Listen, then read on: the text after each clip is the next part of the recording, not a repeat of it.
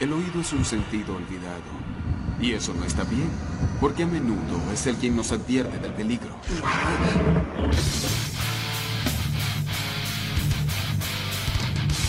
Saludos, roqueras, saludos, rockeros.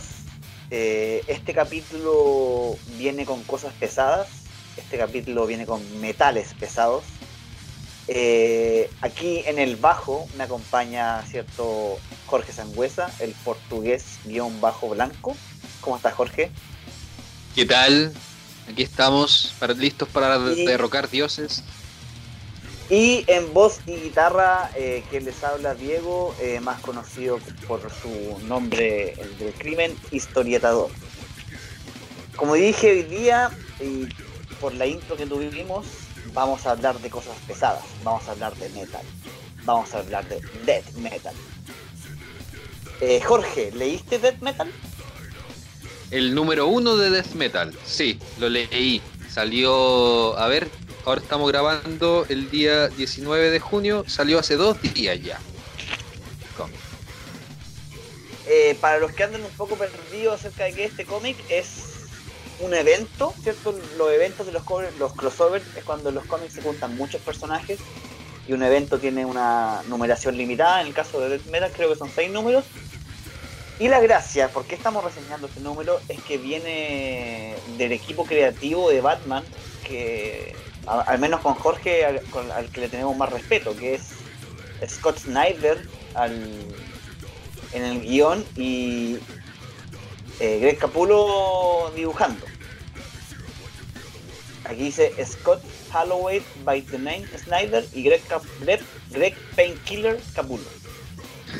Junto a eh, Francisco Plasencia eh, en, las, en los colores y en las tintas. Como siempre.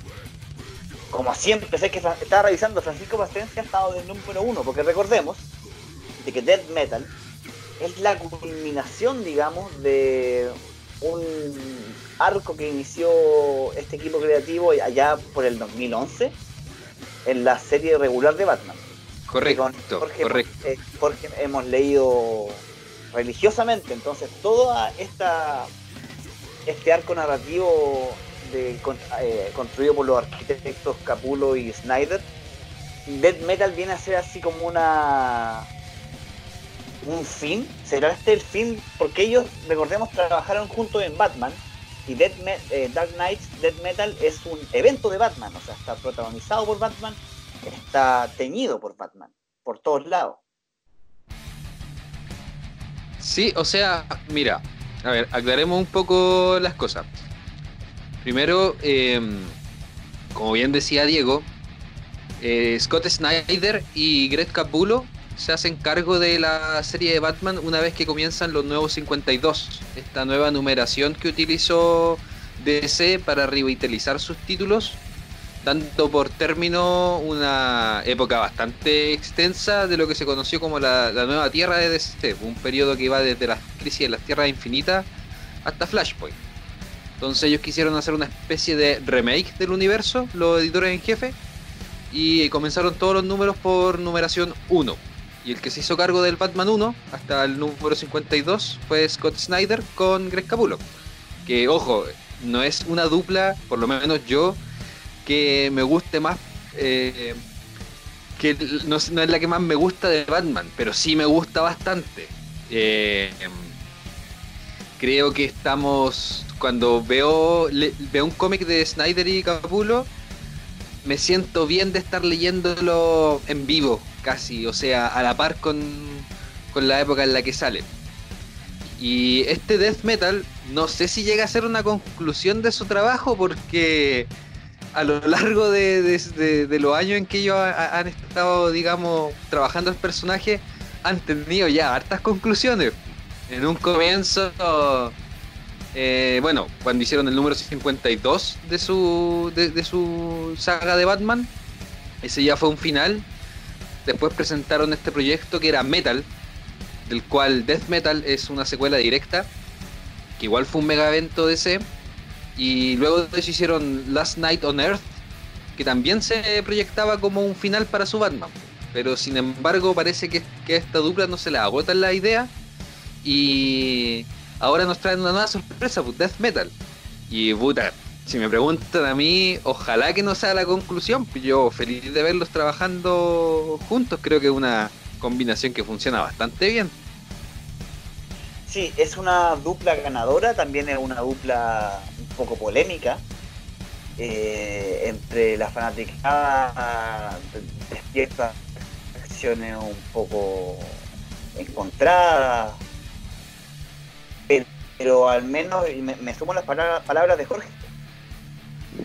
Ahora y haber, haber visto estos dos autores madurar a lo largo de casi 10 años al mando del personaje, bueno, no al mando, o sea, trabajando en el personaje, que es Batman. Y que nos han entregado verdaderas delicias narrativas. O sea, no hemos hablado de qué se trata esto, pero sí queremos que entiendan el tono. Y el tono es el metal, el rock. No sé si han seguido en Instagram a Greg Capulo, tiene una colección de guitarras gigante. Tiene la pinta de metalero, de speed metal que no se la saca y Scott Snyder con los nerds que es me gusta mucho la, frase que ocupa para, terminar el primer, el primer, la primera serie de metal. De que en el fondo de nuestro corazón todos tenemos un poco de metal. Eh, mira, sí, igual un poco tomando tus palabras, eh, antes de que vayamos leyendo con la premisa de metal, que igual es bastante compleja porque arrastra, digamos, todo lo que ellos han hecho con, los personajes y, no solamente eso, también arrastra parte de lo que hizo Scott Snyder en los títulos de la Liga de la Justicia. Pero un poco como para darle forma en la cabeza al, auditor que no ha leído nada de esta dupla, eh, a mí lo que principalmente lo que más me agrada de ellos es que tienen estilo, tienen un estilo que es propio, ya que eh, son autores propiamente tal porque no hay nadie en el mercado que esté escribiendo como ellos. Se alejan bastante de lo que es, digamos, la convencionalidad. A Snyder, eh, Diego hacía bien en mencionar que, que, son una dupla polémica, principalmente por, por Snyder, eh, Scott Snyder, que tiene un estilo de, de narrativa que ha dejado muy poco contento a bastantes fanáticos del cómic. Yo en lo personal siento que lamentablemente a Scott Snyder le tocó em, seguir a Grant Morrison. Entonces cuando tuviste a Grant Morrison escribiendo casi 10 años al personaje, te cuesta sacarte el ritmo de, de Morrison de encima. Por lo mismo es que Snyder se lleva tanto, se le ha vapuleado tanto yo admito que hay historia, sobre todo la primera que ellos tuvieron en el Tribunal de los Búhos, donde Snyder no, no cierra muy bien la historia. Pero como bien decía Diego, eh, a lo largo de su trabajo se ha demostrado una madurez ya bastante clara. Em, por ejemplo, a mí me gusta mucho, bueno, el, estilo de, Capulo em, es bastante transgresor. Tipo, me pasa que no sé cómo describir un dibujo que me gusta mucho, más allá de darle los, los, calificativos típicos de, no sé, pues hermoso, bien proporcionado, fluido. Pero para que se haga una imagen clara de lo que a mí me hace sentir ver un dibujo de Capulo, yo diría que afilado, es cortante. Eh, ¿Te has fijado eso? Que, que, las acciones de los personajes, weón, ver al Batman de Capulo saltando entre los edificios es verlo salir de la página. Es cuático eso. Y también me gusta un poco eh, las elecciones que hace desde el punto de vista, como la cámara. Siempre trata de, poner, entre comillas, la cámara, el ojo del director, por así decirlo, en posiciones como imposibles, como que solo se pueden lograr en el cómic. Justamente, pues en, lugares donde no podríais poner una cámara, ¿cachai? Bien, bien ahí, eh, Diego. Como que de repente eh, lo he visto no recuerdo en cuál historia fue que la pone como adentro de la boca de un compadre.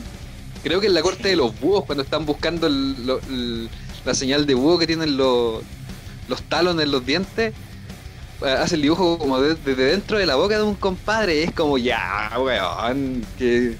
A ver, a ver más seco, Capulo, a ver, sé más seco. Es cuático. Y bueno, a Snyder, la otra gran crítica que se le hace es que de repente abusa de la exposición. Esto llamémoslo en términos de que cuando tú eh, lo explicas todo, onda tienes demasiada información en muy poco tiempo. Y que sí, yo lo admito, lo hace, pero eso es porque este loco eh, crea una historia demasiado volada, demasiado gigante. Entonces, no, no veo otra manera de, eh, contemplar todos los elementos que el tipo quiere poner en juego. Em, para referirme un poco a la narrativa de Snyder, a mí me gusta mucho el, ritmo que tiene, por ejemplo, en Metal, lo que fue la primera parte de, de Death Metal, eh, que se, publicó, si no me equivoco, como el año 2017. Me gusta mucho cómo, cómo empieza, que parte con una guerra en un la liga por razones que desconocemos y que realmente no nos importan. Ha sido arrastrada por Mongul para pelear en una especie de coliseo romano en el mundo de guerra y Batman, gracias a su inteligencia, se la arregla para descifrar un, acertijo de alguien que lo quiere ayudar. Y ocupa un arma que en un principio estaba pensada para destruir a la liga, la ocupa en contra de Mongul. Y dice, hay un diálogo donde dice, ahora, liga, reúnanse, vayan donde Mongul y patele el punto suspensivo en la próxima página, Metal, el título de la, de la obra. Y para que se hagan una idea, eh, Jorge nos mencionó un poco los aspectos visuales que definen lo que es Metal, las, dos series. Esta, porque mucha gente alega que el, primer número de la serie predecesora ocupa demasiadas páginas en esa introducción, pero recordemos que en el Coliseo Romano están toda la Liga de la Justicia con armaduras metálicas, con unos diseños espectaculares y eh, para derrotar a Mongun, no vamos a decir cómo, eh, montan un Megazord o sea, sí, weón. Montan un mega. No voy a decir cómo, porque hay cosas. Leanlo ustedes. Y ahí te das cuenta que, más allá de la trama, que, bueno, que eh, Snyder, para mí, en lo personal, puede abusar de la exposición porque escribe muy bien. El tipo escribe tan bien, su prosa es tan bien armada. Le gusta, es muy nerd porque, como tú dijiste, a través de un acertijo en latín, Batman se da cuenta de, que lo están ayudando y la serie los ya casi 100 números que han escrito esta dupla en la que han trabajado, siempre hay algo muy nerd de algún juego de palabras, algún elemento químico, alguna pista compleja que te puso Snyder eh, para ir hilando desde ahí, para ir sacando la trama. Y como tú dijiste, sobreexpone, sí, puede que sí, pero mientras se disfrute no creo que sea problema. Es que sabéis qué, o sea, de que sobreexpone, yo insisto, lo hace, pero eso es porque el compadre es consciente de que mete dentro de su historia demasiados elementos, ¿cachai? Lo que yo encuentro que no está mal porque finalmente todos esos elementos llegan a cumplir un rol dentro de su historia. Em, bueno, em, contemos un poco de lo que va a Death Metal, porque Death Metal, em, este último evento que es de los cuales se están cargando esta dupla, trata de lo siguiente, eh, el estado actual del universo DC. El universo DC eh, se ha hecho conocido y su distintivo el hecho de las crisis. Han ocurrido demasiadas crisis dentro del universo DC que han reformulado a personajes, que han cambiado líneas de tiempo. Em, no sé, pues lo que vimos en Avengers Endgame, de volver a regresar en el tiempo y cambiar la historia, ya DC lo hace puta cada 10 años. Y Death Metal se presenta a sí misma eh, por boca de los propios autores como una anticrisis. Entonces nos encontramos en un mundo en que el Batman que ríe, digamos, le ganó la guerra a los superhéroes. El Batman que ríe es un personaje original de, de Snyder y Capullo. Le ganó la guerra a los superhéroes y le entregó el universo DC a Perpetua que digamos es la entidad máxima de la destrucción en el universo DC. Otra creación original de Capullo y Snyder. ¿Todo esto para qué? Porque suele ocurrir con esta grande saga de que, como pasa en todas las franquicias, te presentan a un villano y siempre para sacar la secuela tenés que ya tirarte a un villano que es más malo todavía. Y así ir escalando. Finalmente, Snyder y Capullo te presentan a Perpetua con la intención de ordenar un poco lo que es este gran desorden que han sido las crisis dentro del universo de C pues, y mostrarla a ella como la, mala final y la que se ha apoderado del, universo. Y bajo este aspecto, los héroes que, han quedado vivos, que te lo revelan, te revelan algunos dentro de las primeras páginas de Death Metal, eh, trabajan para Perpetua y para el Batman que ríe. Pero, desde las sombras, y como no, Batman está generando lo que es la resistencia. Entonces, este primer número de Death Metal te plantea, digamos, te pone en orden a cada uno de los personajes, te lo, te lo ubica en ciertas posiciones y te muestra que va a empezar la lucha para recuperar el universo, liderada por Batman. Sí, y eh, como tú decías, es una anticrisis.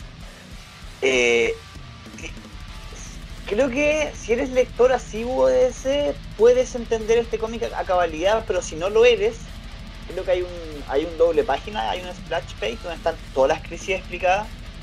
Así que si no tienes idea de la crisis final, la crisis de la Tierra Infinita, la bla bla bla, está en este cómic y hace énfasis que no es un universo paralelo, no es nada, es el DCU, el DC Universe. Y lo, más genial es que el específico parte con un mapa. Ah, y recordemos que se preguntarán, ¿quién es el Batman que ríe? En, el evento Metal anterior, que leanlo porque está completo, eh, eh, se va a entender que existía el multiverso oscuro. Porque en DC Comics hay un mapa del multiverso, de hecho muy, muy detallado, que lo hizo Grant Morris. Si uno da vueltas, ese, ese mapa tiene un trasfondo oscuro versiones de nuestros personajes favoritos, pero corrompidas, eh, malvadas. Entonces, por, en, Metal, por cada eh, protagonista de la liga, había una versión Batman. O sea, estaba Batman mezclado con eh, Flash, Batman mezclado con Cyborg, pero oscuro, como si el mal hubiese ganado. Entonces, el Batman que ríe era como el jefe de esta pandilla y el. Él no por antonomasia. Si era una especie de Batman infectado con la toxina del Joker. Claro. dedicado a la maldad. Dedicado a que el multiverso oscuro traspasara hacia el, eh, el DC Universe. Claro. Eh, justamente, volviendo al tema de, de, lo que es la exposición, yo creo que eventos tales como este, como Death Metal, merecen exposición justamente por lo mismo, porque hay muchos lectores que pretenden comenzar a ingresar al universo eh, a través de estos eventos, pues entonces por lo mismo se hace necesario explicar todo lo que ha ocurrido antes, previamente. Y, Ucha, siento que ya dije todo más o menos eh, al respecto de lo que es la premisa de Death Metal. No quiero indagar más porque no quiero spoilear el cómic y tengo las intenciones de irlo siguiendo mes a mes, porque a mí lo personal me, este primer número me, agradó bastante. Tiene el, eh, tiene el estilo em, energético de todo el trabajo que han hecho previamente esta dupla. Voy a hacer un hincapié solamente a, como para los que lean este cómic sin haber leído nada previo de Snyder ni de Capulo Pucha, fíjense en el arma que ocupa Mujer Maravilla en este número y van a tener una idea bien clara de, qué va esta dupla. De hecho, eh, para no entrar, en los spoilers, pero sí el trailer, la primera página muestra a la Mujer Maravilla forjando en, el infierno literalmente con una motosierra cósmica eh, que el, cordón para utilizarla está hecho el lazo de la verdad que tiene. Entonces yo creo que... Ah, y, después al mismo tiempo te presenta la, cosa del pantano, pero en versión volcánica. Metal, metal, exactamente. Todo es, son los personajes normales del universo DC, pero como si un niño de 15 años, así escuchando death metal, eh, en su pieza los rediseñara.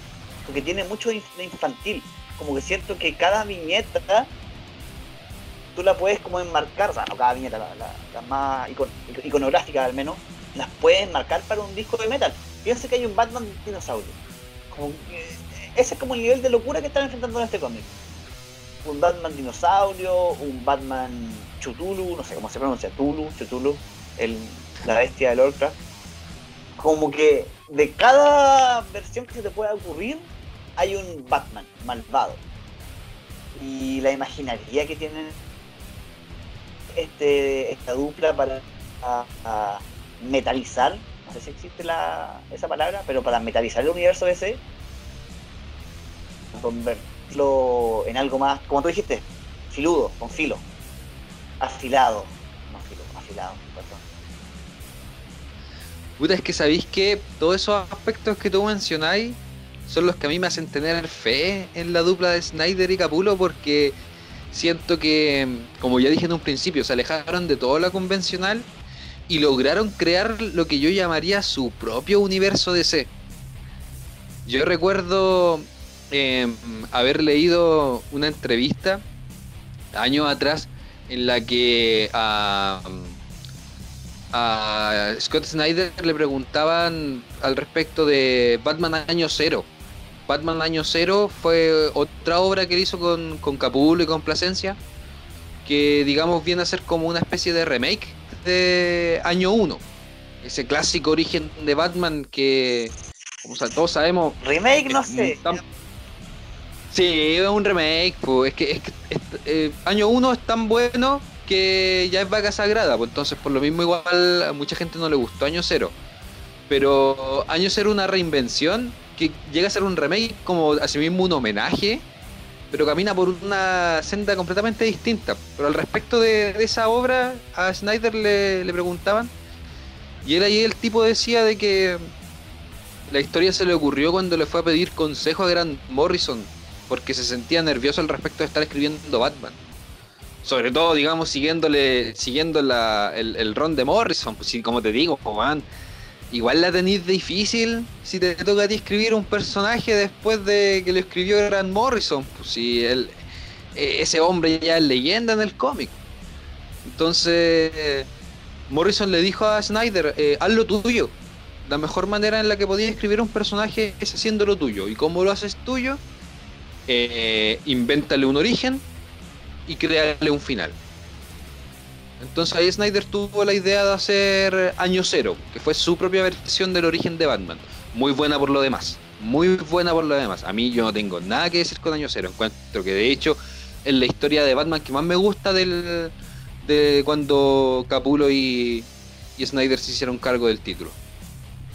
Pero me agrada ver cómo eso ha traspasado ya, ha trascendido porque ese cómic es del 2013 y ahora estamos pleno 2020. Me agrada seguir viendo cómo ha crecido esa versión del universo DC de Snyder y Capullo. Que es como lo decís, de repente da la impresión, como bien lo dices tú, Diego, de que un niño de 15 años escuchando metal, tirando ideas, pero puta que es disfrutable, weón, la es refrescante. No, no hay otra visión así en los cómics en la actualidad, a mi gusto por lo menos lo genial de esta reimaginación del murciélago es que partió muy urbana. De hecho, la, Corte de los Búhos, que fue el primer arco argumental de este nuevo equipo creativo, hacía mucho énfasis en el, papel de la arquitectura en Ciudad Gótica. Y partió, partió muy real. No sé si es la palabra real. No, en realidad ningún cómic de superhéroes es realista. Partió verosímil al menos. Y con el paso de los años, de los casi 10 años que llevan haciendo el personaje, se puso cada vez más demente y Dead Metal yo creo que ya es la pelada del cable máxima. Eh, son dos autores que ya contaron su historia seria al menos y ahora les toca, como dije antes, es jugar. Son como, me imagino que en este momento Capulo y Snyder son dos niños muy felices, eh, haciendo que sus personajes favoritos se visten de otras maneras, reimaginarlo y reimaginarlo de verdad, lo dije antes. Eh, de hecho, Scott Snyder hizo una lista de Spotify con los temas que él escuchaba mientras escribía Metal, el, tomo anterior.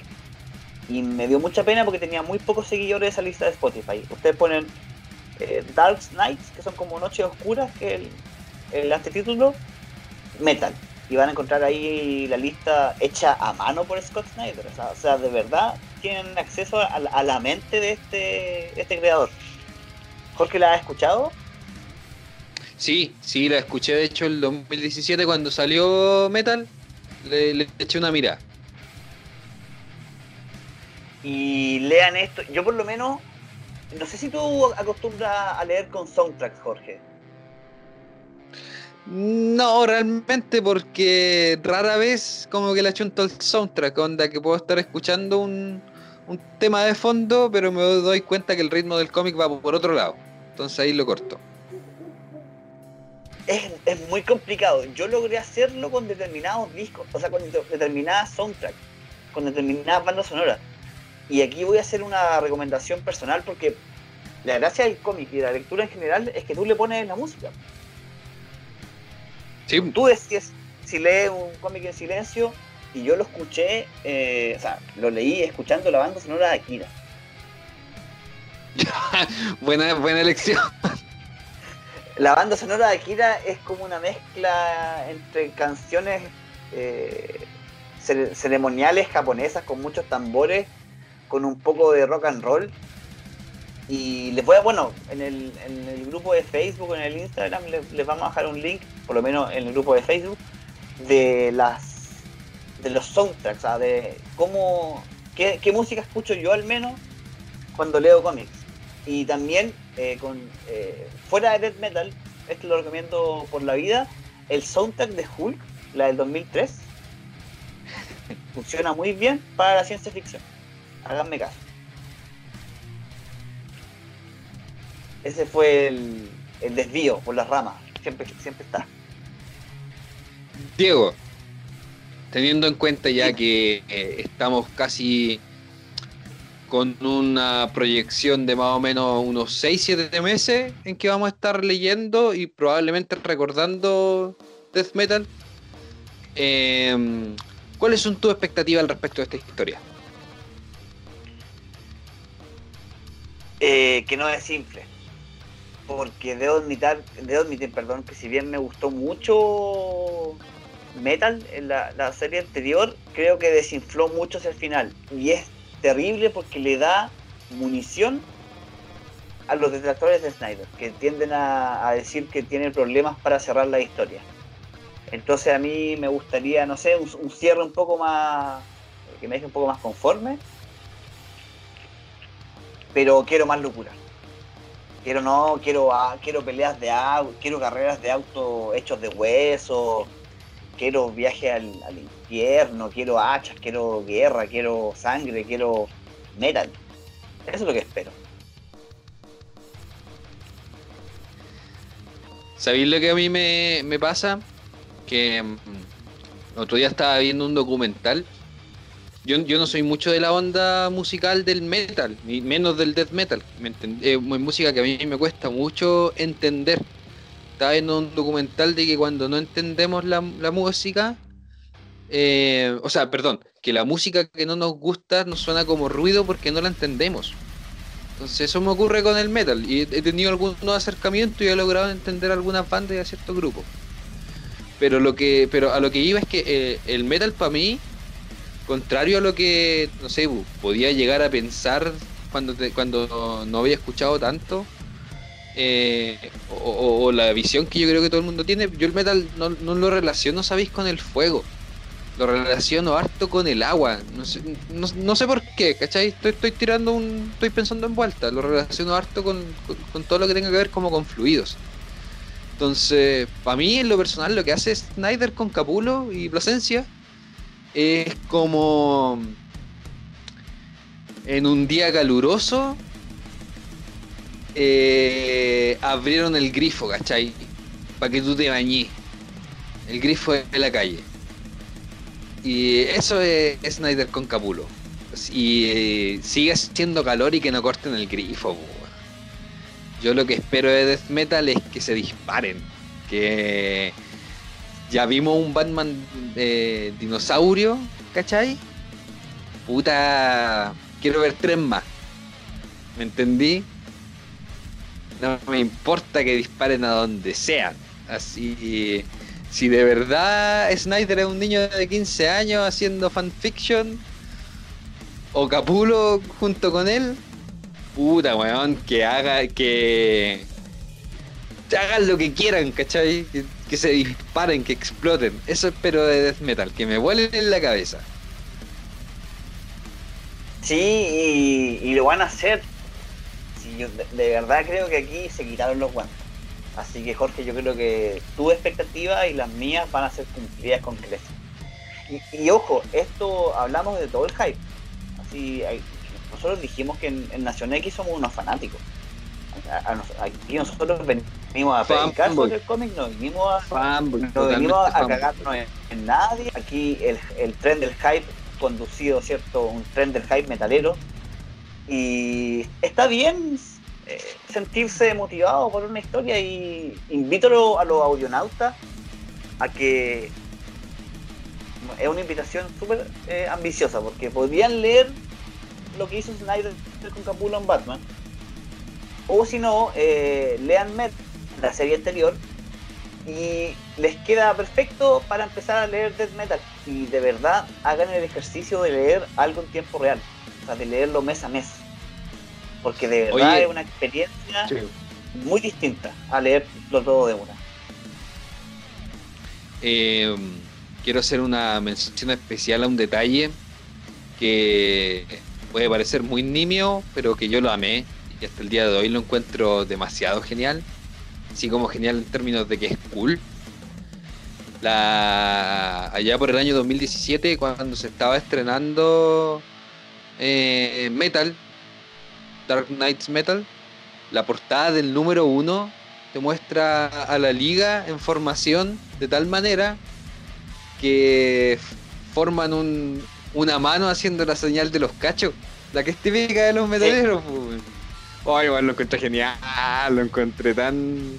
Y a propósito de eso, eh, para tirarle la última flora a ese equipo creativo, eh, cuando ellos eh, presentaron la idea de DC, Capulo peleó caleta porque DC le quería poner, querían ponerle Crisis, pues, Crisis algo, que es el nombre típico que tienen los eventos en DC. Y este equipo creativo peleó bastante para que no fuera así.